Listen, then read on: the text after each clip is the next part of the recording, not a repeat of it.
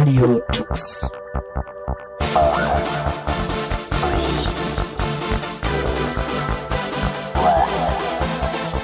The German Linux Radio, the German Linux Radio.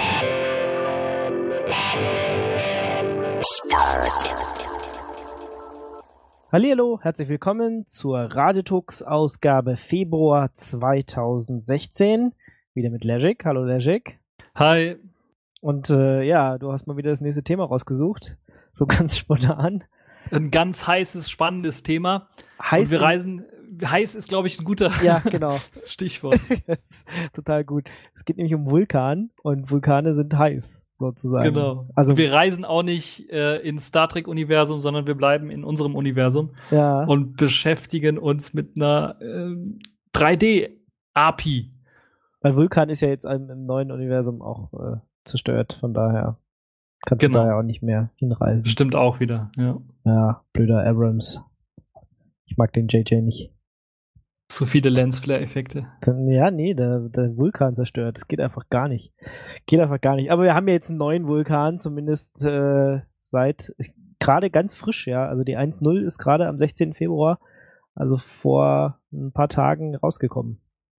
Genau. Und es geht um 3D. Ja, es 2D, geht um- 3D, 3D. Genau, Äh, Grafikschnittstelle quasi. Vulkan ist quasi sowas, was man, man könnte es, es wird, es wurde ja damals gestartet unter dem Begriff OpenGL oder GL Next.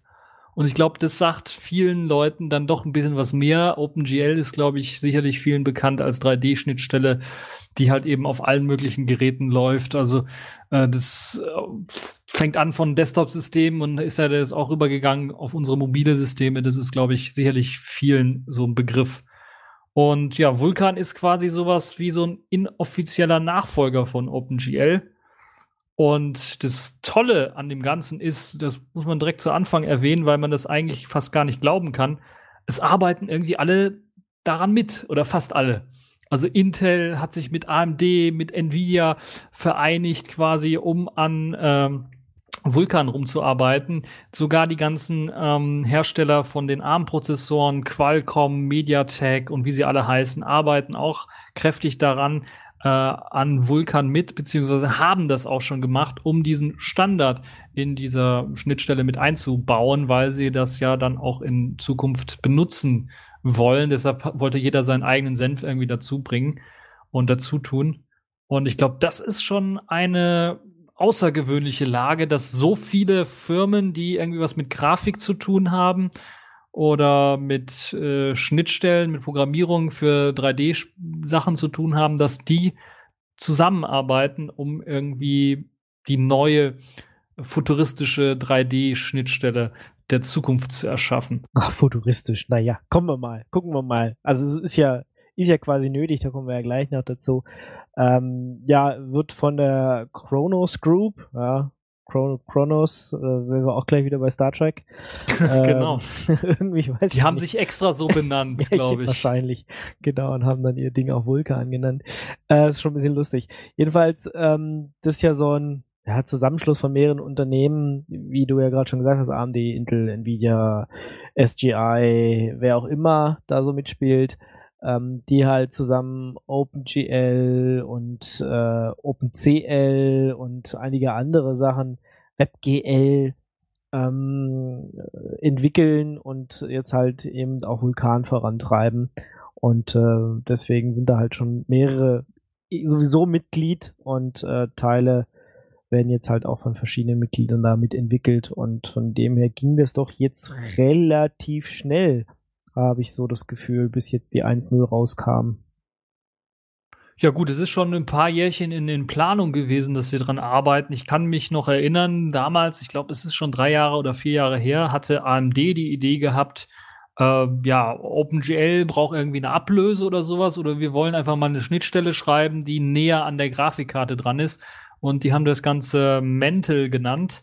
Genau. Um, und äh, wollten das auch unter einer Open Source Lizenz veröffentlichen und da hat die Kronos Gruppe oder einige Leute, die halt eben da arbeiten, dann gemeint, okay, das sieht so pfiffig, das sieht so äh, futuristisch in dem Sinne dann auch äh, aus, also so modern aus, muss man ganz ehrlich sagen, dass sie gesagt haben, okay, das übernehmen wir und äh, oder große Teile davon übernehmen wir und wollen das dann äh, nicht nur für AMD-Karten zugänglich machen, sondern für alle Grafikkarten und für alle Spielehersteller und 3D-Entwickler und Engine-Entwickler bereitstellen. Und äh, aus Mantle heraus ist dann halt eben Vulkan entstanden. So muss man das ganz ehrlich sagen. Deshalb vielleicht auch so ein bisschen die äh, Namens Codenamen, Namensgebung ja, ja, hier genau. dafür. Also ja. da geht's ja auch um den Erdmantel sozusagen bei, bei AMD Mantle. Und äh, aus diesem Erdmantel brechen halt äh, Vulkane äh, raus sozusagen. Ja, hat, äh, hat da garantiert was mit zu tun.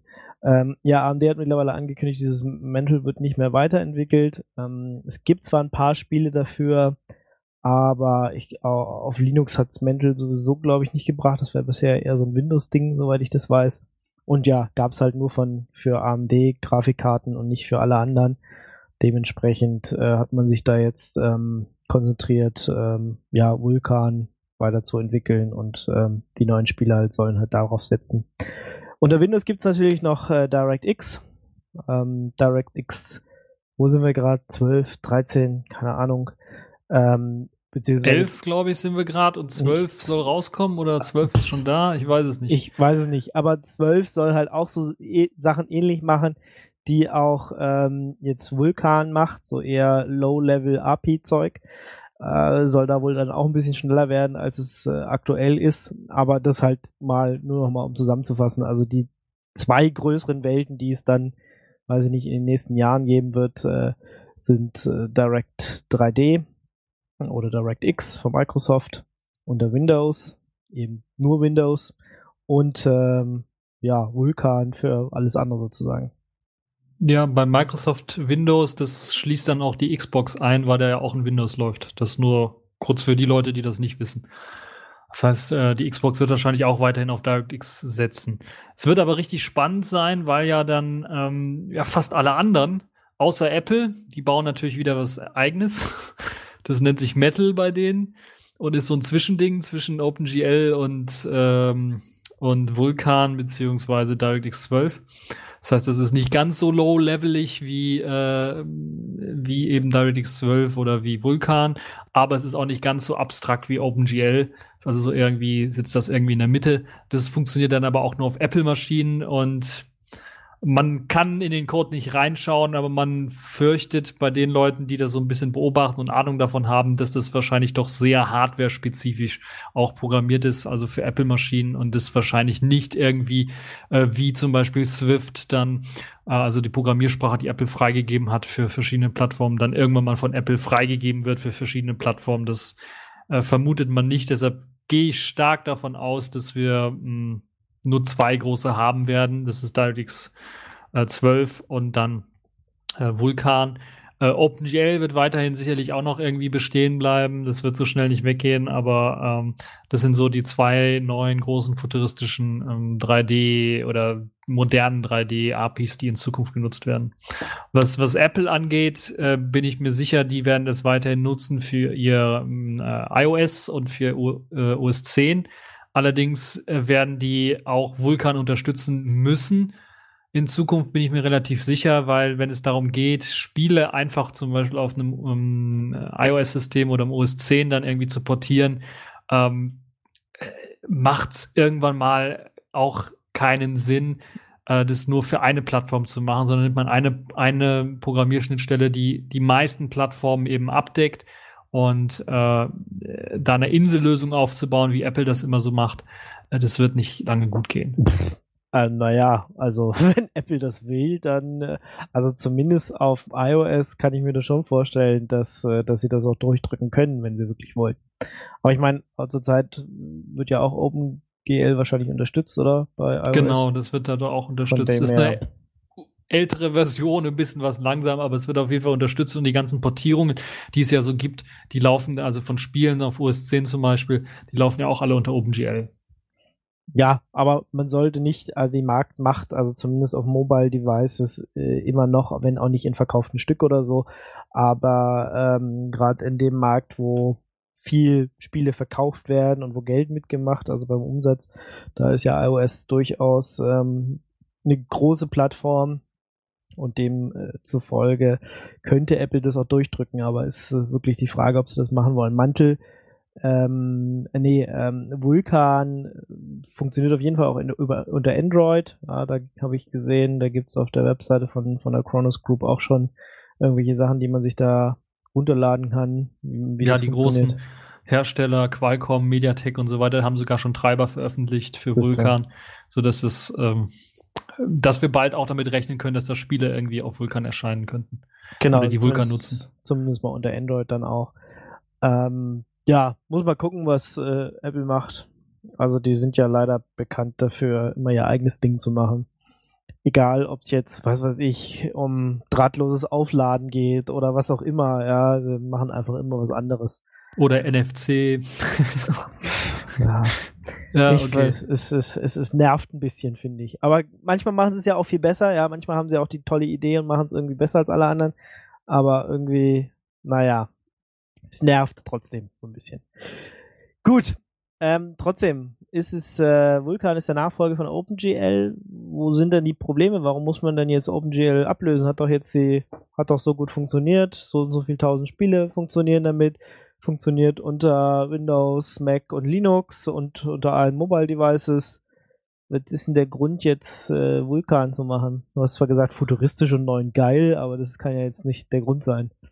Ja, der eine Grund ist natürlich, dass äh, OpenGL halt uralt ist. Im Grunde genommen, wenn wir, also es ist ja schon fast Steinzeit, wenn wir darüber reden, dass das Teil ursprünglich vor 24 Jahren gestartet worden ist, dann ist das wirklich in der Computertechnik schon wirklich eine Steinzeit.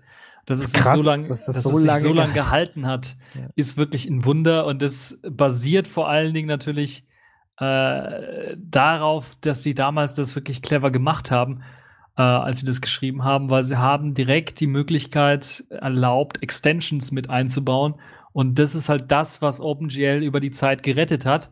Aber auch das, was einer der größten Nachteile ist von OpenGL, weil wir haben sehr, sehr viel Legacy-Code in OpenGL mit drin. Können Sie sich mal vorstellen, 1992, was es dort für 3D-Spiele gab äh, die OpenGL genutzt haben und äh, das war ja zum äh. Lachen teilweise zum Schießen.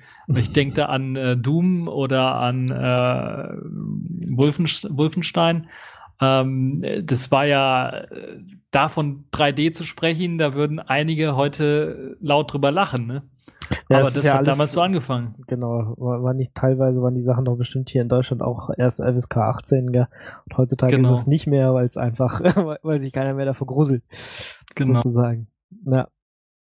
Lustig. Ja, das ist das eine. Das andere ist natürlich, dass auch äh, das ganze Konzept, wie man irgendwie was programmiert in OpenGL, natürlich dann auch so ein bisschen was altertümlich ist, weil man damals halt eben nicht diese die Fantasie auch hatte oder das entwickeln konnte, wie Spiele in zehn Jahren oder so aussehen. Ähm, äh, wenn man den Leuten dann wirklich ein Spiel gezeigt hätte von 2016 oder sowas, die hätten gesagt, das ist Magie, das ist schwarze äh, Magie, das ist äh, Zauberei, das geht nicht. So ungefähr kann man sich das vorstellen. Äh, und ähm, grundsätzlich gibt es da halt auch andere Sachen oder andere äh, Vorstellungen, wie man bestimmte Sachen ähm, in einem 3D-Raum dann erzeugt.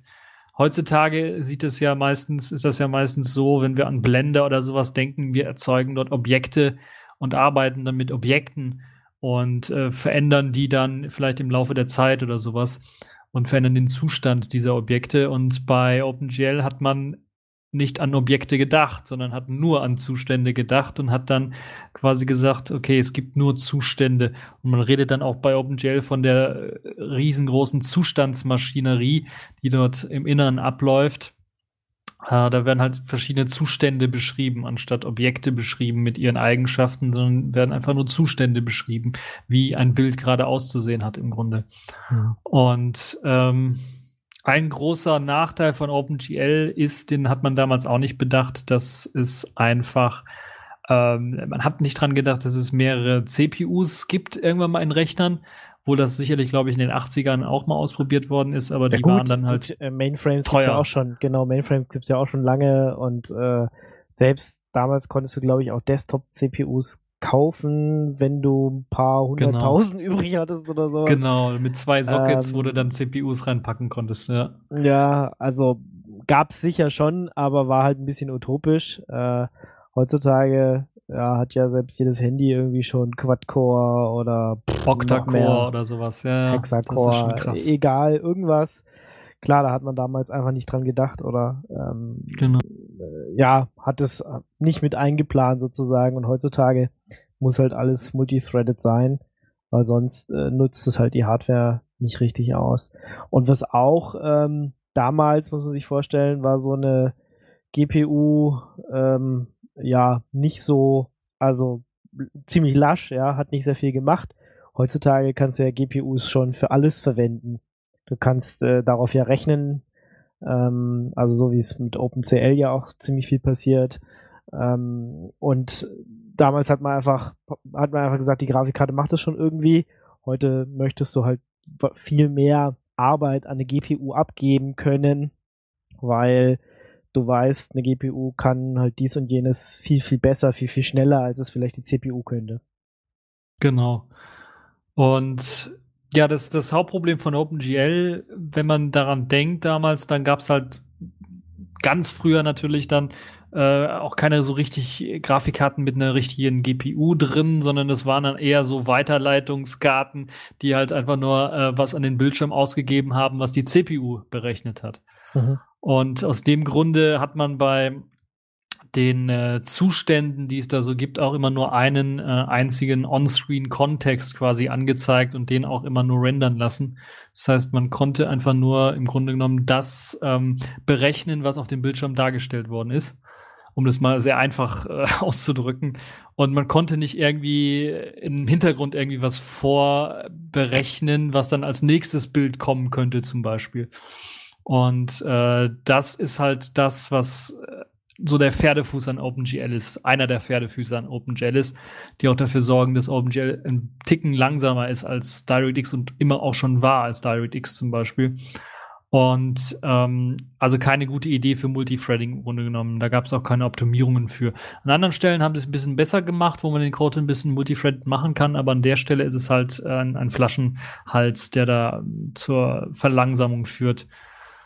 Und ähm, das Grundsätzliche, weshalb sich OpenGL damals auch durchgesetzt hat und weshalb das, ähm, wir müssen uns vorstellen, 1992, äh, wenn ich, äh, ja, ich habe es ja aufgeschrieben, 1992 hat es angefangen, ähm, äh, da sieht es halt so aus, dass man natürlich auch verschiedene Rechnerarchitekturen hatte, verschiedene Rechner hatte, verschiedene Hardware, man hatte zigtausende verschiedene äh, Sachen. Ich glaube, ich kann mich nur erinnern an Soundblaster, äh, Soundkarten, die es dann gab, die relativ weit Verbreitung hatten, aber dann gab es auch noch andere Soundkarten, da musste man komplett andere Parameter in seinen MS-DOS oder sowas einstellen, um die ans Laufen zu kriegen und solche Geschichten. Da gab es halt eben auch unterschiedliche Computer, unterschiedliche Grafikkarten, viel mehr als wir heutzutage haben und äh, äh, gab sogar Grafikbeschleuniger, die dann irgendwann mal angefangen haben in den 90er Jahren. Und äh, da musste halt irgendwie auch alles so mh, hm, geschrieben werden, dass möglichst so abstrakt geschrieben werden, dass ähm, es für den Programmierer nicht ersichtlich war, was da jetzt für eine Grafikkarte drunter läuft, sondern es muss halt auch irgendwie einfach nur laufen. Äh, wenn er ein Spiel geschrieben hat oder sowas, dann sollte es einfach nur laufen. Und deshalb wollte er eigentlich nicht für jede einzelne Grafikkarte eine eigene Implementierung seines Spieles schreiben oder so, und aus dem Grund hat äh, OpenGL von Anfang an gesagt, wir machen das, wir setzen das aus, aus so eine hohe abstrakten Ebene, dass die Hardware, die unten drunter läuft, eigentlich egal ist.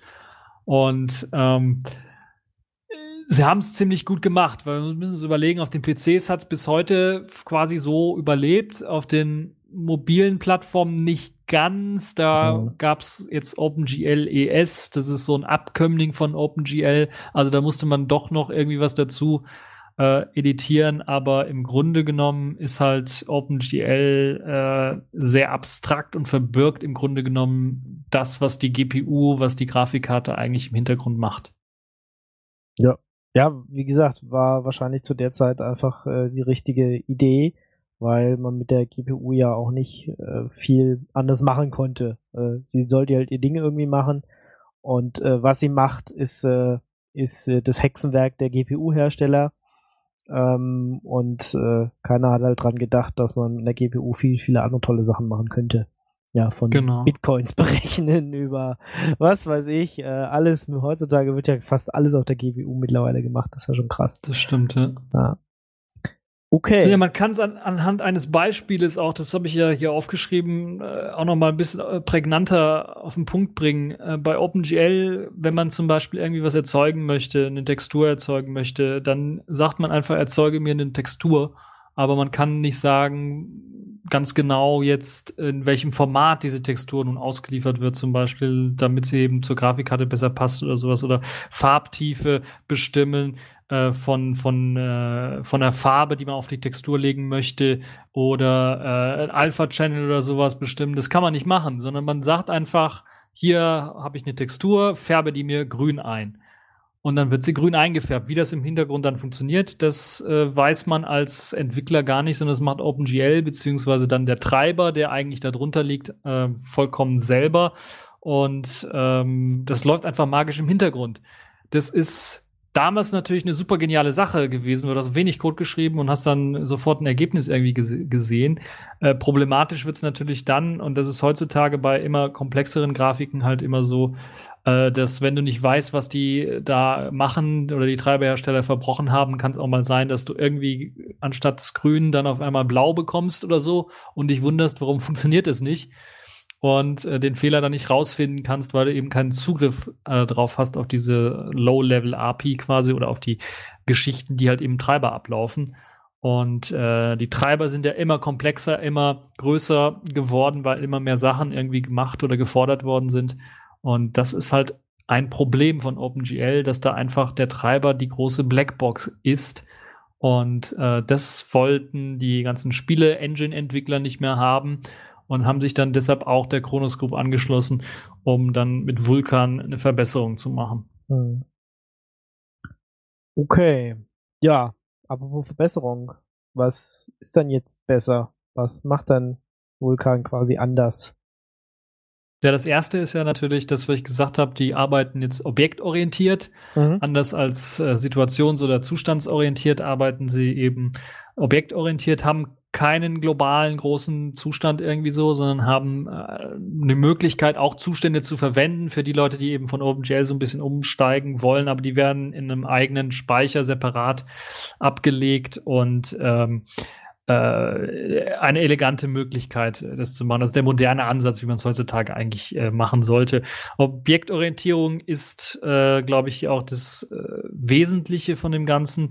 Denn äh, das kann natürlich viele Sachen einfach vereinigen wenn, oder vereinfachen für den Entwickler, wenn man einfach sagen kann, äh, ich habe ein Objekt, dann kann ich dem Objekt einfach bestimmte Eigenschaften zuordnen und äh, diese Eigenschaften bleiben dann auch eben dem Objekt so lange, äh, so lange äh, in dem Objekt drin, äh, wenn ich, solange ich das nicht ändern möchte. Das ist einer der Vorteile, die es dort gibt. Das andere ist, äh, glaube ich, auch für, für gerade jetzt äh, für Zukunftsentwicklungen sehr wichtig, aber auch für die Plattformunabhängigkeit, wenn wir uns überlegen, das Ganze soll auf dem PC laufen, auf Windows, auf Linux, auf OS 10, auf äh, iOS vielleicht, auf Android, äh, auf Selfish OS und äh, was weiß ich da noch so macht es Sinn, dass man äh, das nicht so schreibt oder dass man Vulkan nicht an einen bestimmten Window Manager, ein Windows System anhängt. Es war zum Beispiel große Zeiten oder sehr lange Zeiten so, dass OpenGL das Problem hatte, dass es eben X11 vorausgesetzt hatte. Und ohne X11 als Windows System äh, kannst du eben kein OpenGL ausführen. Das hat sich Okay. jetzt gebessert. Also es gibt jetzt, glaube ich, bei den neuesten Versionen gibt's halt ähm, die Möglichkeiten, auch OpenGL ohne X-Server irgendwie auszuführen, aber es war sehr stark gebunden an den oder abhängig von dem äh, äh, von dem Windows-System im Grunde genommen. Windows halt eben das äh, GDK, glaube ich, heißt es. Ähm, und ähm, ja, das ist jetzt weggefallen. Äh, die Integration in diese Windows-Systems ist jetzt optional. Das heißt, die muss nicht immer erfolgen. Das hat große Vorteile. Äh, zum Beispiel auch jetzt, wenn wir gerade uns im Linux-Umfeld umschauen, da wechseln wir ja jetzt so langsam oder äh, haben ja das Jahr des Wechselns vorausgesagt, glaube ich, auf Wayland. Das heißt, da macht es sehr Way. großen Sinn, dass das äh, nicht an dem Windows-System dranhängt, sondern dass das unabhängig davon ist und dass man einfach sagen kann, okay, wenn ich das äh, haben möchte, kann ich ein Plugin einfach schreiben, das reinpacken und dann wird halt eben dieses Windows-System auch irgendwie unterstützt oder die Eigenheiten des Windows-Systems unterstützt. Das heißt, Vulkan braucht keinen X-Server mehr, der irgendwie läuft, sondern äh, ist halt unabhängig davon und hat auch schon Wayland Support mit an Bord, was auch äh, super geniale Sache ist. Ja, das andere ist, dass ähm, Vulkan natürlich tiefer hängt im System drin und auch die Low-Level-Sachen der GPU so ein bisschen einem näher bringt und ähm, auch einem wirklich näher sagt, was man mit der GPU macht oder was man machen soll. Das heißt, sprich das Beispiel nochmal mit dem, ähm, mit dem, äh, mit der Textur und dem, äh, mit der Farbe, die man da irgendwie draufpacken möchte also sieht es halt so aus, dass man da auch wirklich bei der Farbe äh, sagen kann, okay, das ist jetzt eine 8-Bit Farbtiefe, die ich angeben möchte oder was weiß ich, 16, 32-Bit Farbtiefe, die ich angeben möchte. Hier ist der Alpha-Channel, das ist der Farbcode und so weiter und so fort. Also da sagt man nicht einfach nur grün, sondern da kann man wirklich äh, sehr tief und sehr genau dann äh, sagen, was äh, mit der Farbe sein soll und das hat eben äh, für die Spiele-Engine-Entwickler ist das enorm wichtig, damit sie halt eben äh, äh, genauer spezif spezifizieren können, wie das Ganze abläuft und wie das auszusehen hat und äh, im Hintergrund vielleicht auch noch berechnen können, äh, wie viel Speicher wird es fressen, wenn ich das so und so mache. Kann ich hier vielleicht eine Optimierung machen im Speicher, wenn ich das dahin verschiebe, an der Stelle und so weiter und so fort. Deshalb gibt es auch Zugriff natürlich auch äh, auf die ganzen verschiedenen Speichereinheiten und man kann dann direkt in dem Speicher rumschreiben. Ähm, Im Grunde genommen heißt das, es läuft weniger Magie im Hintergrund ab, der, äh, die irgendwie versteckt ist, sondern man hat wirklich mehr Zugriffsmöglichkeiten, um direkt zu sagen, ich möchte explizit Texturen, Speichermanagement und so weiter ansteuern und äh, die einzelnen Objekte e explizit in, in einem Speicher zuordnen und solche Geschichten halt machen. Ähm, das ist eine Sache, worüber sich vor allen Dingen Entwickler freuen können, wenn sie ihre Spiele optimieren möchten. Ich erinnere mich da an Arkham 9 zum Beispiel, was auf dem PC, glaube ich, eine Riesenkatastrophe war. Äh, und ähm, äh, da hätten sich sie wahrscheinlich auch irgendwie gewünscht, dass sie da eher was optimieren könnten. Und ähm, das ist eben eine Geschichte, die dann natürlich auch dafür sorgt, dass mehr Flexibilität für die Entwickler bereitstellt und die 3D-Designer bereitstellt, die solche Engines dann entwickeln, weil wir dürfen natürlich im Hintergrund nicht vergessen, dass so Vulkan natürlich äh, als inoffizieller OpenGL-Nachfolger nicht nur Spiele macht, sondern auch andere 3D-Sachen. Äh, Blender beispielsweise ist ein Programm zur 3D-Gestaltung. Äh, äh, CAD-Anwendungen benutzen 3D ja. oder, oder, oder Foto, Video. Fotobearbeitung, Videobearbeitung teilweise auch.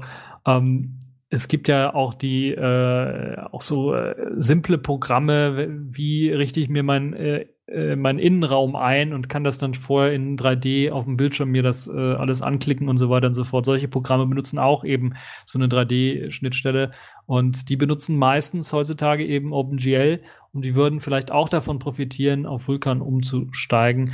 Äh, würde dann denen das Leben vielleicht einf einfacher machen, mh, hm, weil sie halt eben mehr die Möglichkeit haben, äh, nur zum Beispiel die Sachen auch wirklich mit einzuprogrammieren, die sie wirklich auch brauchen und den ganzen anderen Kram, den OpenGL irgendwie mitliefert und den sie nicht brauchen, dann einfach mal nicht äh, mit auszuliefern, sondern nur das, was sie brauchen, für zu schlankeren Programmen, für zu mehr Performance und so weiter und so fort.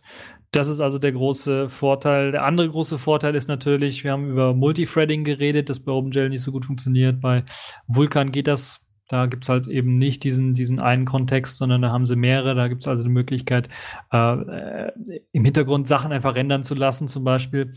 Äh, solche Geschichten halt. Ähm, und äh, das sorgt für viel mehr Performance. Dann natürlich dadurch, dass ich weil dieser Flaschenhals quasi entfernt worden ist. Aber dadurch, dass ich natürlich auch direkt den Speicherzugriff drauf habe, kann ich natürlich auch Speicheroptimierungen durchführen, äh, die dafür sorgen, dass ich da ordentlich mehr an Performance raushole. Und ähm, das ist halt wirklich eines der größten, ähm, äh, der größten Verbesserungen, die die Entwickler sofort merken werden. Was, glaube ich, auch noch sehr interessant ist und das sorgt, das ist der zweite Teil der großen Performance, die dann der Nutzer merken wird, äh, wenn es äh, darum geht, Vulkan-Spiele oder Vulkan-Programme auszuführen, ist, dass äh, der ganze Fehler-Checking-Bereich, der vorher und der im Unterschied jetzt zu OpenGL oder erklären wir es erstmal, wie es bei OpenGL jetzt abläuft. Wenn man ein OpenGL-Spiel startet oder sowas, wird jede Szene, die berechnet wird, läuft durch einen Fehler-Checking. Das heißt, Mhm. jede Szene, die da berechnet wird, da muss überprüft werden, äh, funktioniert das überhaupt, was da berechnet werden soll. Okay. Und dieser Fehlercheck, der läuft über die CPU. Das heißt, die CPU-Auslastung ist bei OpenGL-Geschichten äh, relativ hoch. Bei jedes Mal, bei jedem Berechnen eines Bildes beispielsweise, um es jetzt mal simpel auszudrücken, wird halt eben so ein Fehlerchecking gemacht. Das wird bei Vulkan nicht mehr gemacht. Bei Vulkan läuft das Spiel einfach oder der äh, oder das 3D-Programm einfach durch. Was man bei Vulkan macht, äh, um natürlich dann nicht dafür zu sorgen, dass irgendwie das Ganze abkratzt, äh, direkt, wenn man irgendein Spiel startet oder sowas, oder der Rechner sogar einfriert, weil man ja direkt irgendwie auch Low-Level-API äh, so ein bisschen reinschreiben kann und Sachen kaputt machen kann. Aber kommen wir, glaube ich, glaube ich, gleich nochmal zu, was so Vor- und Nachteile sind.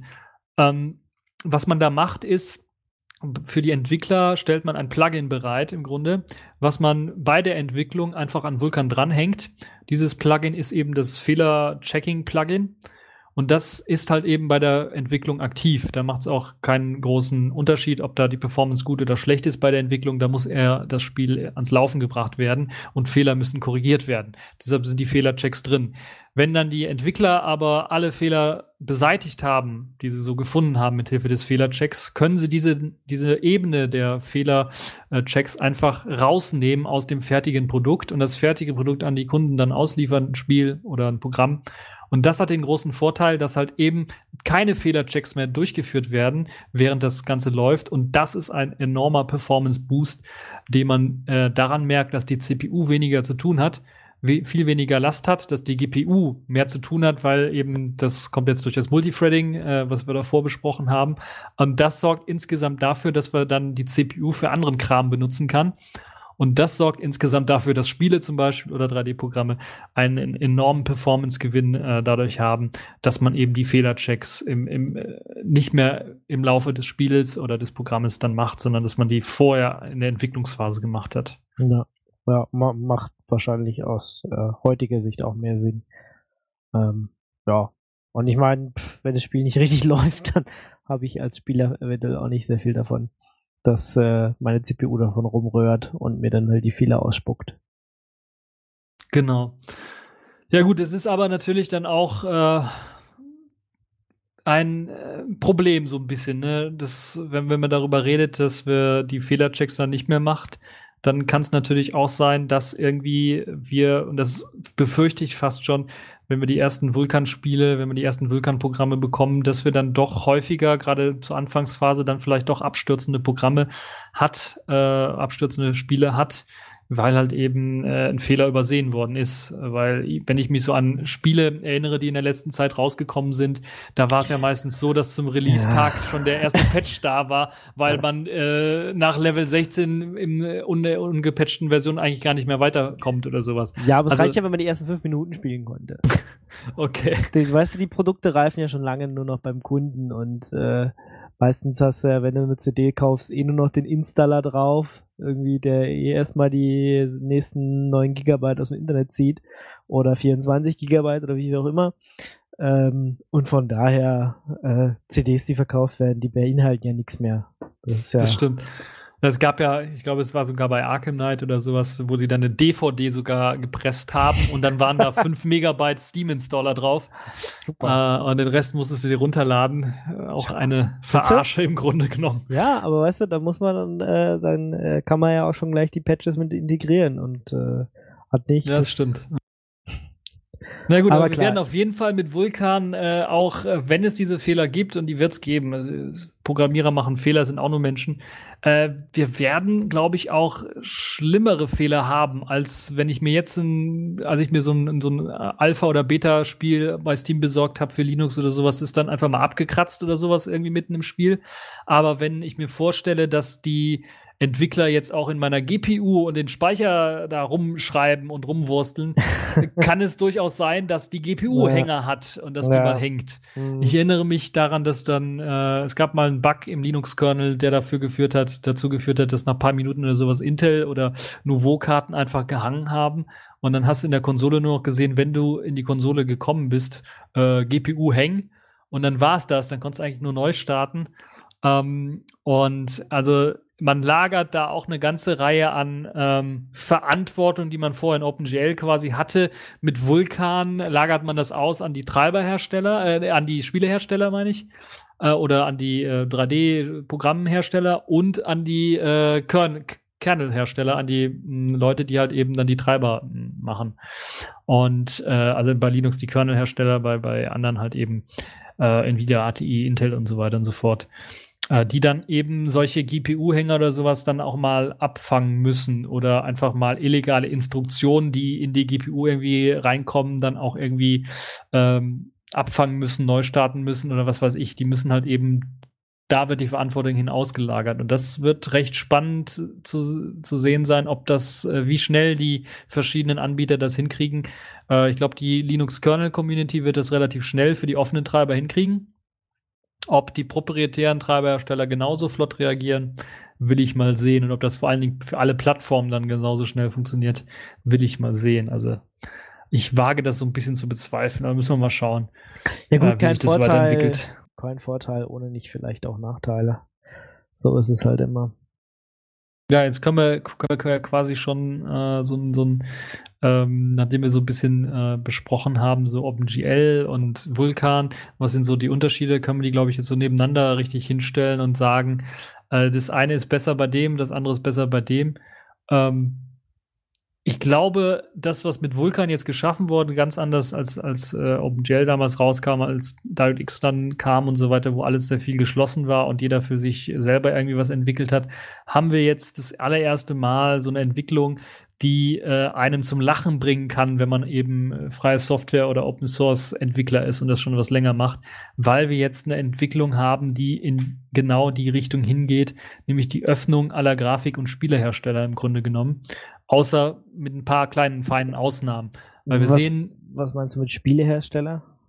ja, die Spielehersteller, die äh, zum Beispiel ihre ganzen Compiler-Tools und äh, den ganzen Kram, den sie benutzen, äh, Ah, okay. veröffentlichen. Die, die Engines und sowas zum Beispiel. Genau. Ja. die immer mehr dort veröffentlichen. Äh, Spielehersteller, die äh, keine Berührungsängste mehr haben mit Open Source oder freier Software, was ja äh, in der Vergangenheit nicht immer so der Fall war. Und natürlich dann die ganzen Grafikkartenhersteller auch, Intel, die ja schon länger Open Source äh, oder Freitreiber herstellen, AMD, die das jetzt auch angekündigt haben, die lustigerweise noch keinen vernünftig laufenden äh, Treiber rausgebracht haben für Vulkan. Ja, Äh, gut. die also- einzigen übrigens, ja, die es nicht geschafft haben. Gut, AMD ist ja immer noch so beim Übergang von ihrer alten Infrastruktur auf die neue AMD GPU und äh, wie sie das da in Zukunft so machen wollen. Also wir wollten ja dann, wir hatten ja letztes Mal, glaube ich, drüber geredet, ähm, dass halt so irgendwie, ja, der größte Stack eh komplett Open Source ist und dann sie noch einen Teil äh, Closed Source haben werden und da sind sie wahrscheinlich immer noch dabei, äh, das zu machen. Und ich habe auch irgendwo gelesen, dass sie zwar Vulkan Treiber erstmal machen wollen, aber der soll erstmal Closed Source sein. Ich weiß auch nicht warum, ähm, der dann aber auch bald Open Source werden sollte. Ich Also denk, was da bei AMD abläuft, weiß ich auch nicht. Aber ich Ja. fand es ein bisschen seltsam, weil die haben mit Mental ja im Grunde genommen alles losgetreten und dass Ja. die dann jetzt zum 1.0er Release von Vulkan keinen Treiber irgendwie haben, ist schon Aber wie ein gesagt, bisschen ich glaube, seltsam. ich glaub, das liegt einfach daran, dass die einfach immer noch bei der Umstellung äh, ihres Treibermodells unter Linux sind und dass da einfach so viel zu machen ist, dass es einfach nicht lohnt, äh, auf vier verschiedene Basen aufzusetzen und da den Vulkan-Treiber zu machen. Wenn, dann werden sie ihn wahrscheinlich auch nur für AMD GPU bringen und nicht äh, für den Radeon. Aber Ja, da bin ich mir auch relativ sicher, dass wir für, für den FGLX und für den Radeon-Treiber wahrscheinlich auch nichts sehen werden, sondern nur für AMD GPU was Ja. sehen werden, weil AMD da auch wirklich äh, mit dran arbeitet. Aber zumindest sehen wir, wir diskutieren jetzt nicht mehr darüber, dass irgendwelche proprietären Treiberhersteller der irgendeinen Mist äh, produzieren, sondern wir sind eigentlich in der Situation, dass wir nur noch einen großen proprietären Grafikkartenhersteller haben und das ist Nvidia. Äh, und also was die Vulkan-Zukunft angeht. Und ich bin mir relativ sicher, dass sie das nicht durchhalten werden, sondern irgendwann mal sagen, okay, wir müssen Nouveau doch mehr unterstützen und wir werden vielleicht auch den Weg gehen, dass, das, äh, dass wir das Open Source machen. Weil das, das wird sich dann spätestens, wenn eben Leute mehr Intel und AMD, also Intel kann man ja weniger kaufen, aber AMD-Karten kaufen. Die kaufst du automatisch mit. Genau, wenn du den Prozessor, den dementsprechenden Prozessor hast. Bei AMD teilweise ja auch. Äh, gibt's ja, es gibt ja, ja Leute, die immer noch AMD-Prozessoren benutzen, wo ja eine APU, also eine GPU noch mit drin ist. Mhm. Nun ja, also das äh, dann äh, Open Source Tools haben wir gesagt für Vulkan, die unter einer freien Lizenz gestellt werden. Schön sind auch so Testing Tools, die dann auch so äh, Programme mal, die man geschrieben hat, alles mal durchtestet, ob das gegen Vulkan alles funktioniert und so weiter und so fort. Es gibt sogar Converter für Code, wobei das noch eher Zukunftsmusik ist, äh, was da rauskommen soll äh, was dann so teilweise OpenGL ES vielleicht, OpenGL selber kann ich mir schwer vorstellen, dass man das irgendwie konvertiert bekommt auf Vulkan, ähm, rüberkriegt. Ähm, insgesamt soll eben äh, das Ganze äh, durch eben auch die etwas nähere Lage an echter Hardware und weniger Gewurstel dazwischen einfacher sein, dann auch Anwendungen oder Treiber für Vulkan zu schreiben, weil man halt eben nicht diesen groß, diese große Blackbox hat. Man kann sich das vorstellen, äh, heutzutage sieht es so aus, wir haben unten den Layer Hardware, dann kommt die große, äh, äh, kommt vielleicht der Kernel oder das System, Betriebssystem, dann kommt die große Blackbox, das ist ein riesengroßer Stapel an OpenGL ähm, Treibern, also Mesa ist äh, so, so, ein Treiberwerk, wo alles drin ist, zum Beispiel in, in der freien Softwarewelt. Ähm, Nvidia oder ATI haben da so einen großen Blob äh, an OpenGL äh, für ihre eigenen äh, Grafikkartentreiber und so weiter und so fort.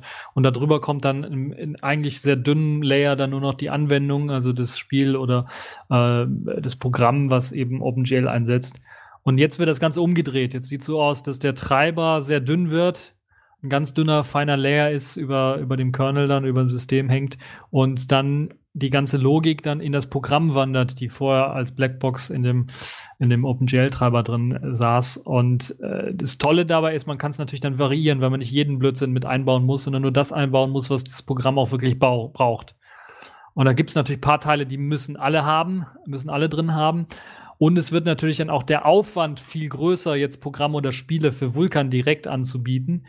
Ähm, also es gibt ein Beispiel, ein, im extremen Beispiel, ähm, ist glaube ich noch nicht verlinkt worden, werde ich äh, später noch machen, äh, wo wir ähm, sehen, äh, ich glaube es waren zwei oder drei Zeilen Code, die man braucht, um ein äh, ein, ein Dreieck zu zeichnen in OpenGL und es eine Farbe zu geben oder sowas. Und dann gibt es ein Extrembeispiel, wenn man das wirklich Low-Level-API macht in äh, Vulkan, sind es 700 Zeilen. Und das ist wirklich gewaltig. Tja. Aber man muss natürlich sagen, da ist der ganze Kram, den man in jedes Vulkan, also Initialisierungskram ist da auch mit drin und macht einen Großteil dieser ähm, 700 Zeilen aus. Aber das ist natürlich dann auch, und deshalb glaube ich, dass Vulkan sich so schnell auch nicht bei allen durchsetzen wird, eine enorme Lernkurve, die wir dann haben, wenn es darum geht, irgendwie Programme und Software für Vulkan zu schreiben äh, weil man halt eben das nicht irgendwie in ein paar Minuten oder ein paar Tagen lernen kann, sondern sich dann doch ein paar Wochen dran setzen muss, um das zu verstehen, weil man ja wirklich jetzt auch wirklich nicht mehr auf der abstrakten Ebene sitzt, äh, wie man das seit 24 Jahren vielleicht gemacht hat mit OpenGL, sondern eine, eine Ebene tiefer kommt. Wenn man mal DirectX äh, oder auch Apples äh, Metal ein bisschen was programmiert hat und sich dort reingewurschtelt hat, sollte das ein bisschen was einfacher sein, in, in Vulkan auch reinzukommen. Aber ansonsten ist das wirklich doch schon eine Aufgabe Aufgabe für Entwickler, die müssen sich da wirklich reinarbeiten und deshalb gehe ich auch davon aus, dass wir auch am Anfang vielleicht äh, sehen werden, dass da auch äh, vielleicht auch namhafte Spielehersteller sich dann doch ein bisschen was schwer tun und ja, viel gut. mehr Patches veröffentlichen müssen, sagen wir mal so, um ja, gut, äh, ihre Spiele mein, vernünftig laufen zu lassen. Ja gut, aber ich meine, die meisten Spiele setzen ja auf eine bestimmte Engine auf, die dann ja auch äh, für Vulkan eventuell schon angepasst ist und da fällt ja schon mal zumindest ein Teil weg, ja. Genau. Ähm, also du setzt ja, du spielst ja, programmierst ja nicht ein Spiel und äh, schreibst wirklich alles in Vulkan selbst, äh, Low-Level abig da rein, sondern wenn du nimmst halt eine Engine und machst dann halt die Tweaks und Verbesserungen, die du meinst, die jetzt dein, dein Spiel besonders braucht, machst du dann halt nochmal rein, wo du dich dann wirklich in, in die Abgründe begeben musst. Also da ist ja schon nochmal, da sind ja schon nochmal Zwischenschichten, die, äh, die da eine Rolle spielen. Ja, und ich bin mir auch relativ sicher, dass wir sehr viele neue Bibliotheken sehen als Zwischenschicht, die halt äh, den Spieleherstellern oder den Programmherstellern das erleichtern sollen, mit Vulkan irgendwie was zu machen. Ja. Aber der Vorteil ist halt wirklich immer noch für die Leute, die wirklich so ein einfaches Programm schreiben wollen, die können halt nur den Code auch direkt nehmen, ohne eine Bibliothek dazwischen, den sie wirklich brauchen, in den Vulkan umsetzen. Ähm, aber ich bin mir relativ sicher, wir werden, äh, es gibt einen neuen großen Arbeitszweig, das ist nämlich äh, Spiele-Engine-Entwickler die dann einfach Spiele-Engines entwickeln werden und sicherlich dort ihre Freunde haben werden, äh, das dann für Vulkan zu machen. Und äh, wir werden auf jeden Fall innovative neue Ideen bekommen und neue, vielleicht innovative neue Spiele, aber neue innovative ähm, Spiele-Engines werden wir auf jeden Fall bekommen äh, mit Vulkan, weil eben natürlich auch die Herausforderung für die ganzen Entwickler, die sowas äh, seit Jahr und Tag gemacht haben, irgendwie oder sich danach sehen, irgendwie wieder eine neue Herausforderung zu haben, äh, dem Ruf dieser Herausforderung sicherlich folgen werden. Ja. Also Qt hat schon angekündigt, dass so äh, reingeschrieben hier, dass ähm, das Vulkan integriert wird. Ja, ähm, das ist ein ähm, wichtiger Schritt für Qt, weil Qt ja auch eben auf äh, allen Plattformen lauffähig ist, also Desktop und mobiler Plattform. Genau. Da macht es ordentlich viel Sinn. Hat mich auch nicht gewundert, dass sie das direkt angekündigt haben mit dem Release von Vulkan. Genau, egal ob das dann Ubuntu Phone ist oder ein äh, Jolla Phone oder was auch immer. Ein Selfish Phone. Äh, Qt wird ja überall verwendet und dann ähm, ist das schon gut, wenn das damit drin ist. Das wäre halt auch so eine, meine Frage gewesen. Also ich meine, wir haben ja OpenGL ES, äh, weil so eine abgespeckte Variante schneller auf Telefon und so ist. Das ist da ja jetzt nicht mehr nötig, gell? Das ist einfach, genau. ähm, das kann schon alles sozusagen. Genau. Und das ist halt ein Riesenvorteil auch, wenn man dann nicht extra ein Spiel, was weiß ich, es gibt ja Portierungen teilweise von PlayStation 2 Spielen auf Handys jetzt, die auch paar Jahre in Entwicklung waren, weil es halt eben nicht so einfach ist, solche Spiele einfach auf so ein Handy drauf zu bringen, weil halt eben äh, eine andere Schnittstelle verwendet werden muss, um die Spiele dann quasi fast von Grund auf neu irgendwie äh, oder die Engines dann zu portieren. Und das wird mit Vulkan viel, viel einfacher werden. Und das ist halt eben der große, große Vorteil, weil diese große Blackbox, die man vorher hatte, die auf jeder Plattform irgendwie anders aussah, der OpenGL-Treiber, der fällt weg und es wandert diese ganze Logik, auch diese Low-Level-Logik wandert zum Großteil in das eigene Programm mit rein. Und das hat den großen Vorteil, weil dann Vulkan ja da drunter liegt als kleine, schwache Schicht quasi, dass äh, du dann das OS einfach austauschen kannst oder die Plattform austauschen kannst, ob ARM CPU, ob äh, Intel CPU. Kannst einfach austauschen, das ganze Betriebssystem austauschen. Der Code da oben wird weiterhin laufen. Und das ist wirklich ein, äh, ein enormer Gewinn und das wird vor allen Dingen in, in, wenn sich das durchsetzt, das ist ja immer so eine Sache, wird ein enormer Gewinn sein für SteamOS, für Linux, für Gaming unter Linux, weil es dann äh, es ist einfach im Grunde genommen nur noch ein Klick auf Recompile, erstellen wir die Linux-Binaries und dann ist die Sache Geschichte. Also da musst du dann nicht irgendwie groß portieren. kleiner Nachteil ist wahrscheinlich, dass die ganzen ähm, Portierungssoftwarehäuser, die es jetzt so gibt, also sieht ja so aus, wenn, wenn du ein Spiel irgendwie portiert haben möchtest, dann macht es meistens nicht der Spielehersteller, sondern der hat irgendwie äh, einen, der die ganze Zeit OS 10 oder Linux-Spiele port, äh, portiert und beauftragt den, das Spiel für, äh, für die dann eben auf Linux zu portieren. Äh, und die Leute, die werden wahrscheinlich, äh, wenn in Zukunft alles auf Vulkan läuft, äh, ja, ich will nicht sagen arbeitslos, aber müssen sich zumindestens irgendwie einen anderen äh, Geschäftszweig raussuchen, um ordentlich Kohle zu verdienen, weil das wird dann nicht mehr funktionieren. Äh, weil es viel einfacher wird mit Vulkan eben auf den verschiedenen Plattformen da irgendwie was einfach lauffähig zu machen. Ich will jetzt den Java-Vergleich nicht bringen, aber so ungefähr kann man sich das vorstellen. Äh, ja, aber Java sieht halt überall schlecht aus, gell? Genau, deshalb wollte ich den Java-Vergleich nicht bringen, aber äh, eines der Vorteile, die Java hat, dass es überall lauffähig ist, im Grunde genommen, wenn man eine Java Virtual Machine hat, den Vorteil, den hat man mit Vulkan dann auch. Wenn man Vulkan auf den verschiedenen Plattformen hat, dann können im Grunde genommen die ganzen äh, Programme dort alle laufen und das ist wirklich ein riesengroßer Vorteil. Ja. Ja, was haben wir noch? Ähm, Linux-Distros, da gibt's jetzt schon einige, die äh, groß angekündigt haben. Äh, unser Weltmeister im Ankündigen, äh, Canonical, hat natürlich direkt angekündigt, für 16.04, also für ihr nächstes LTS, Vulkan-Treiber zu integrieren und Vulkan mhm. auch zu integrieren. Wird eine spannende Geschichte, wie auch, ich finde. Auch gleich in Unity rein. Äh, Genau. auch mit, in Unity mit mir rein. zusammen genau. und ZFS alles einfach in die nächste, ins nächste Release.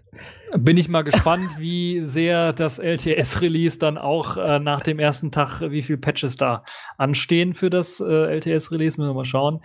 Ähm, ja, äh, bei proprietären äh, Treibern muss man äh, nicht mehr, und das ist das Interessante bei, ähm, äh, zumindest bei der Linux-Welt war es ja immer so, wenn man Nvidia-Treiber installiert hat, dann musste halt eben OpenGL komplett ausgetauscht werden, dann musste das Mesa OpenGL einfach äh, verschoben werden, das hat man meistens so gemacht, und dann wurde das Nvidia OpenGL installiert. Äh, das ist jetzt nicht mehr notwendig in, in äh, Vulkan, die machen das ja intelligenter, die haben da einen sogenannten Vulkan Launcher. Äh, wenn man das Ah. sich selber kompiliert, der heißt auch wirklich Vulkan Launcher und der macht die ganze Magic. Das heißt, da gibt es ein paar Konfigurationsdateien und in den Konfigurationsdateien steht dann halt drin, wo jetzt mein äh, Vulkan-Treiber ist. Riesengroßer Vorteil für die Leute, die so eine Optimus-Grafikkarte haben oder Grafikeinheit haben, äh, bestehend aus Intel-Grafikkarte und einer dedizierten Nvidia-Grafikkarte, die dann für Spiele oder sowas genutzt werden soll. Genau, wo man so Weil- umswitchen muss. Genau, da muss man halt ähm, nicht immer großartig umswitchen oder sowas, sondern das macht der Nvidia, äh, das macht der Vulkan äh, Launcher selber, der findet das halt raus, welche Grafikkarte jetzt genutzt werden soll und lädt dann halt eben äh, die Treiber dafür. Äh, super geniale Sache war, äh, ist immer noch super nervig unter Linux. Das muss auch nicht sein und das ist schön, dass das jetzt hier, ähm, dass man daran gedacht hat, das zu verbessern mit Vulkan. Und äh, hat noch ein paar andere große Vorteile, weil halt eben durch diesen Vulkan Launcher das Ganze auch plattformunabhängig irgendwie äh, läuft. Da werden halt auch ein paar andere Sachen gemacht, äh, ein bisschen was Magic. Aber ich glaube, das wird jetzt so den Rahmen, den Zeitrahmen auch so ein bisschen was sprengen, was wir hier, äh, wenn wir das alles noch besprechen würden. Aber auf jeden Fall ist das ähm, äh, eine äh, gute Geschichte, dass man das mit eingebaut hat.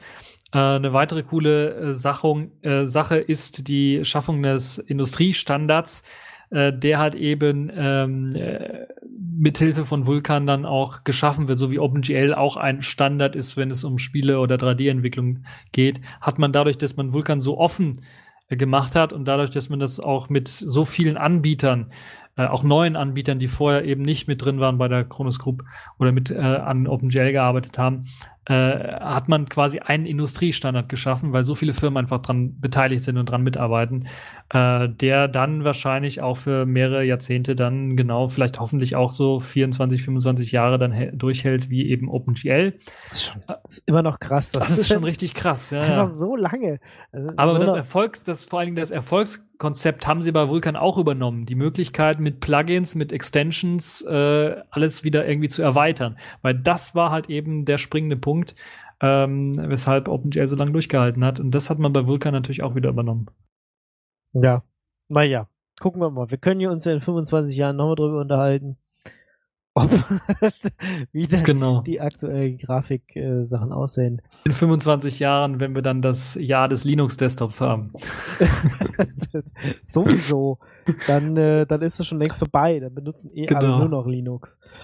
Wirst Ja, du es, sehen. es könnte aber in Zukunft wirklich sein, dass wir äh, deutlich mehr Linux-Spiele haben werden. Ähm, äh, du, deutlich das mehr Linux-Plattform, Linux als, als Spieleplattform deutlich, äh, also SteamOS als, als Konsolen-Alternative wird mit Sicherheit deutlich mehr Spiele bekommen, als das vorher der Fall war, mh, wenn Vulkan sich durchsetzt. Äh, Das ist immer die Voraussetzung, wenn sich das durchsetzt und nicht irgendwie Microsoft oder Apple oder jemand anders auf die Idee kommt, nee, wir machen einen eigenen Standard und der ist tausendmal besser als das, was ihr euch ausgedacht habt. Ne, die haben ja schon einen eigenen Standard. Haben sie gemacht oder machen Genau. Und sie. Die vielleicht. Frage ist, ob sich das durch, also bei Microsoft keine, keine Frage, die machen ihr eigenes Ding und äh, alle Spielehersteller rennen da sowieso hinterher. Also ich meine, auf jeder Grafikkarte steht ja auch drauf, DirectX, pff, schieß mich tot kompatibel. Ähm, von daher, Microsoft muss sich da keine Sorgen machen. Die Frage ist, äh, was so ein bisschen da Apple macht. Aber trotzdem nochmal zurück. Eigentlich wollte ich fragen, meinst du, das macht wirklich so einen Unterschied, ob die Spiele jetzt mit Vulkan kommen oder mit OpenGL?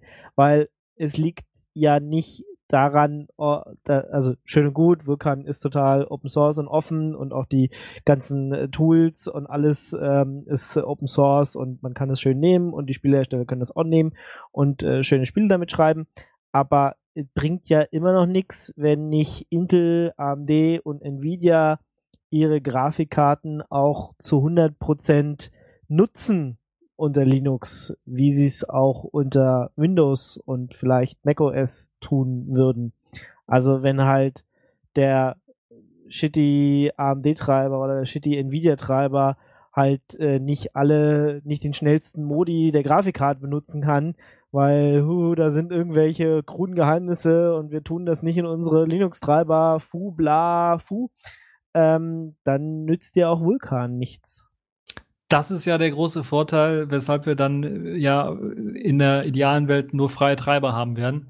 Intel, Genau. AMD, da bleibt nur Nvidia und Nvidia ist ja auf dem Weg der langsamen Öffnung, wenn wir uns die letzten News so anschauen, wo sie ja sogar jetzt die, die seit zwei Jahren angekündigten Firmware-Dateien für die GTX 950 aufwärts äh, jetzt auch verteilt haben für die Nouveau-Treiber. Das heißt, äh, ja, aber ich auch bin AMD, zuversichtlich, dass Nvidia vielleicht da in Sachen Open Source doch noch einen weiteren Schritt macht. Das andere ist ja äh, auch, dass ähm, äh, es einfacher wird für die Treiberhersteller, weil sie ja nicht mehr diesen großen Binary Blob wie bei OpenGL äh, haben, äh, die große Blackbox, sondern so einen kleinen, dünnen Layer für Vulkan nur anbieten müssen und der Rest machen die Softwarehersteller. Das ist eben der große Vorteil. Das ist einer der großen Vorteile von Vulkan, dass du dann egal von auf welcher Plattform das Ganze läuft, das in äh, einer guten Performance laufen muss. Das geht eigentlich, das kann man eigentlich nicht verkacken, sagen wir mal besser so. Naja, also äh, können wird schon. mich eines Besseren belehren, ich weiß es aber. Ja, äh, also mit ich mein, Sicherheit, auch- aber im Großen und Ganzen theoretisch kann man das nicht verkacken. Das Ja. kann man nicht verkacken, weil der, das ist so dünn, dieser Layer, der ist so doof und dämlich dünn, dass äh, man kann es eigentlich nicht verkacken. Okay, das ist, das du hast echt äh, Enthusiasmus da. Äh, ich äh, sehe das äh, noch nicht. Ich, ich hoffe das natürlich, weil äh, Ja, ich habe den Enthusiasmus ganz einfach daran, weil eben äh, ATI, äh, Nvidia ähm, äh, und Intel nicht mehr so viel Macht bekommen darüber, wie mein Spiel jetzt läuft. Sondern die Macht liegt eher, weil dadurch, dass man, dass, dass man die, die, die Macht der Low-Level API quasi und, und die Möglichkeit, auf die GPU irgendwie direkter zuzugreifen, den Spieleherstellern mehr überlässt. Ähm, hoffe ich, habe ich die Hoffnung, sagen wir es besser vorsichtig ausgedrückt, dass die besser damit umgehen können, als die Grafikkartenhersteller es bei ihren Treibern zumindest für Linux bisher immer so irgendwie gezeigt haben, an den Tag gelegt haben, dass die eher shitty programmiert waren und äh, keinen großen Wert drauf gelegt haben. Äh, also da hoffe ich sehr stark drauf, dass dann äh, die Situation da besser aussieht, weil ja dann auch eben das Spiel, wenn selbst wenn die Spielehersteller sagen, okay, Linux ist nicht so wichtig als Spieleplattform, sondern eher Windows, werden sie ja sicherlich ihren Code, den sie ja für Vulkan schreiben, ja so schreiben, dass der auch auf Windows ordentlich läuft. ja, wenn und sie da der ja sowieso plattformunabhängig ist, Vulkan, wird es auf allen Plattformen gleich gut laufen müssen. Wenn sie überhaupt Vulkan-Code schreiben, müssen sie ja nicht, wenn sie nur ein Genau. Windows-Spiel rausbringen, ja? Also Da ist halt die Frage, ob sie das machen werden. Und das wird die große Frage jetzt für die nächsten zwei Jahre sein, wo sich dann Vulkan behaupten wird. Weil ich glaube nicht, dass Vulkan jetzt in, den, äh, in diesem Jahr groß abheben wird. Es hat jetzt einen Boost dadurch, Es dass es jetzt released worden ist. Genau, es ist jetzt gerade mal Version Das ist der große, 1.0. genau, das ist der große Peak jetzt am Release-Tag äh, gegen Ende des Jahres, wenn die ersten Leute es geschafft haben, ihr, äh, ihr Dreieck da zu zeichnen, äh, werden, äh, also die 700 Zeilen Code da reinzupacken. Äh, naja, ich will nicht ganz so pessimistisch sein, aber wenn eben die Leute das versucht haben, mit Vulkan da irgendwie was zu entwickeln, ähm, äh, ist alles experimentell in diesem Jahr. Im nächsten Jahr werden vielleicht die ersten Engines so ein bisschen umgestellt. Es gibt jetzt zwar schon die ersten Engines, die da schon vorher irgendwie Zugriff hatten auf, auf Vulkan-Spezifikationen, ne, was äh, gecodet haben. Es gibt ja schon ein paar Demos, die man sich auch anschauen kann. Äh, Sieht halt so aus, dass wir allerfrühestens in zwei Jahren dann äh, vielleicht auch mal äh, fertige Produkte auf, auf Vulkan-Basis sehen werden. Fertige Produkte im Sinne von wirklich äh, Spiele wahrscheinlich. Mit Tor wahrscheinlich. Also professionelle wenn- Spiele. Nicht so. Dann Freie, freie. Spiele sind auch interessant, aber die werden sicherlich auch sehr schnell aufpoppen. Ähm, und wir werden in Sachen Toolkits und äh, so weiter werden wir auch was sehen. Ich bin mir auch relativ sicher, dass GTK auch äh, Vulkan-Support mit einbauen wird, weil äh, äh, und natürlich auch die ganzen Desktops Vulkan-Support mit einbauen werden für ihr Compositing-Gedönse auf X und bei Wayland wird es dann sowieso mit drin sein. Ähm, weil es halt eben dann auch für die äh, enorm viel äh, Last abnimmt, dadurch, dass man jetzt hier äh, ordentliches Multithreading hat in Vulkan. Deshalb bin ich mir auch relativ sicher, dass wir das dort auch sehen werden. Aber das wird noch eine Weile dauern. Und was jetzt so Vulkan allgemein angeht, als ist das so die ideale Plattform, wo alle drauf umsteigen werden? Äh, ja, weiß ich noch nicht so ganz genau. Weil einerseits ist ja. cool, dass du in der GPU rumfummeln kannst, andererseits ist nervig, dass da halt äh, so Low-Level-API-mäßig arbeiten muss. Und wenn die Bibliotheken halt nicht kommen, die Stellen nicht kommen, wo du das genauso abstrakt machen kannst wie in OpenGL, dann wird es schwierig für einige Entwickler da umzusteigen. Und äh, deshalb bin ich mir relativ sicher, wir werden OpenGL vielleicht noch weitere 20 Jahre äh, irgendwie behalten in der einen oder anderen Form. Vielleicht auch als nur als äh, Standard im Webbrowser, als WebGL. ja. Also ich bin mir relativ sicher, dass OpenGL so schnell nicht aussterben wird. Vielleicht nicht 20, vielleicht noch 10 Jahre, aber wir werden es auf jeden Fall immer ja. noch als Alternative haben, weil es ein, einfach ein alternatives Modell ist. Vulkan wird immer so als inoffizieller Nachfolger oder als Nachfolger bezeichnet von OpenGL. Im Grunde genommen ist es einfach nur ein anderes Modell weil das Modell, das man vorher hatte bei OpenGL, äh, wir nehmen euch alles ab, Entwickler, und ihr macht euren Code dann so, äh, könnt da sehr abstrakt arbeiten und äh, es läuft alles quasi. Das äh, wird auf den Kopf gedreht und der Entwickler, der jetzt ein Programm entwickeln möchte oder sowas, muss halt die Hauptarbeit machen und äh, äh, sehen, dass er da irgendwie die richtigen Register in der GPU anfasst, um irgendwie was auf dem Bildschirm zu zeichnen. Und das ist ähm, schon ein anderes Konzept. Und weil das halt eben ein anderes Konzept ist und kein wirklich äh, kein Nachfolger von OpenGL in dem Sinne, dass das einfach eine Weiterentwicklung ist, sondern es ist einfach ein anderes Konzept, bin ich mir sicher, dass wir ähm, äh, beide parallel einfach behalten werden, dass das einfach nicht irgendwie OpenGL ausstirbt, sondern dass das weiterhin auch zur Verfügung. Also OpenGL ist nicht klein zu kriegen mit einem. Zumindest nicht äh, nicht so schnell, ja.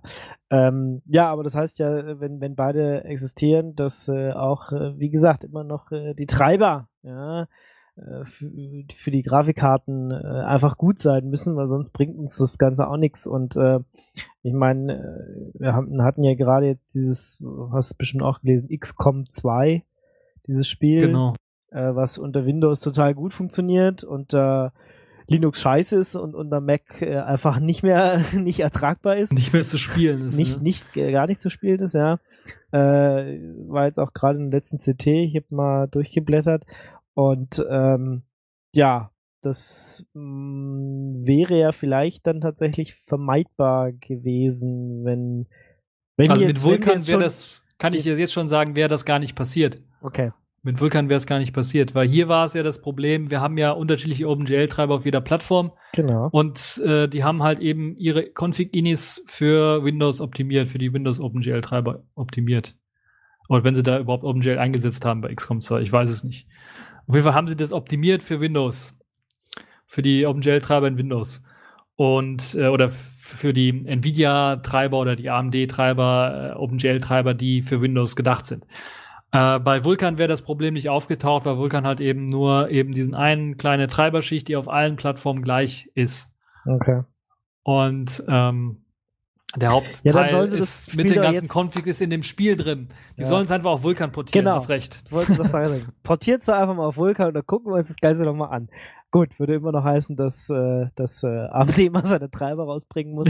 genau. Aber das würde ich dann tatsächlich gern sehen. Also ich bin, bin immer noch ein bisschen skeptisch, ob das wirklich alles schöne neue Welt und so dann wirklich gleich funktioniert. Wäre aber natürlich happy, ja, es also wird ich nie alles direkt äh, so funktionieren. Ich habe ja schon gesagt, es wird mit Sicherheit Abstürze geben, GPU-Freezes am Anfang und so weiter geben. Ja. Es wird schon ein bisschen was dauern, aber das ist bei jeder neuen Entwicklung äh, dauert es halt einfach. Wenn du dir das erste, die erste Wayland-Session, die ich aufgemacht habe in Plasma oder sowas, wo ich noch nicht mal Fenster verschieben konnte oder ein Menü angeklickt habe und das wurde mir unten rechts irgendwo im, im, in der Ecke angezeigt, dann das dauert halt einfach und braucht halt ein bisschen was Zeit, bis das alles funktioniert. Ähm, also das wird von heute auf morgen nicht einfach äh, Friede, Freude, Eierkuchen sein, aber es hat auf jeden Fall das Potenzial dazu, sehr, sehr gut zu sein und die rosige Zukunftsaussicht, äh, die wollen wir, glaube ich, da nicht irgendwie verwehren, dem Ganzen. Weil das Potenzial dazu hat es auf jeden Fall. Da stimme ich mit dir überein, das Potenzial hat es auf jeden Fall. Ob es genutzt wird, das muss dann die Zeit wirklich zeigen. Ja, ja. da bin ich echt, bin ich echt mal gespannt. Nun ja, wir haben noch andere ja, Herausforderungen, die ja dann auf uns zukommen. Wenn wir ja, wie ich ja gesagt habe, OpenGL parallel zu Vulkan irgendwie laufen haben, müssen die ja auch irgendwie friedlich koexistieren. Wenn jetzt so ein Toolkit äh, auf Vulkan läuft zum Beispiel und ich möchte ein OpenGL-Spiel starten, dann darf sich das nicht irgendwie in die Quere kommen. Und ich bin mir sicher, das wird sich zu Anfangszeiten irgendwie in die Quere kommen und es wird ein bisschen was dauern, bis das vernünftig abgetrennt wird und irgendwie laufen Ja. wird. Oder muss alle OpenGL-Sachen auf Vulkan übersetzen. Okay, wer Wir das machen, schreibt, wir machen einen Wein für äh, OpenGL.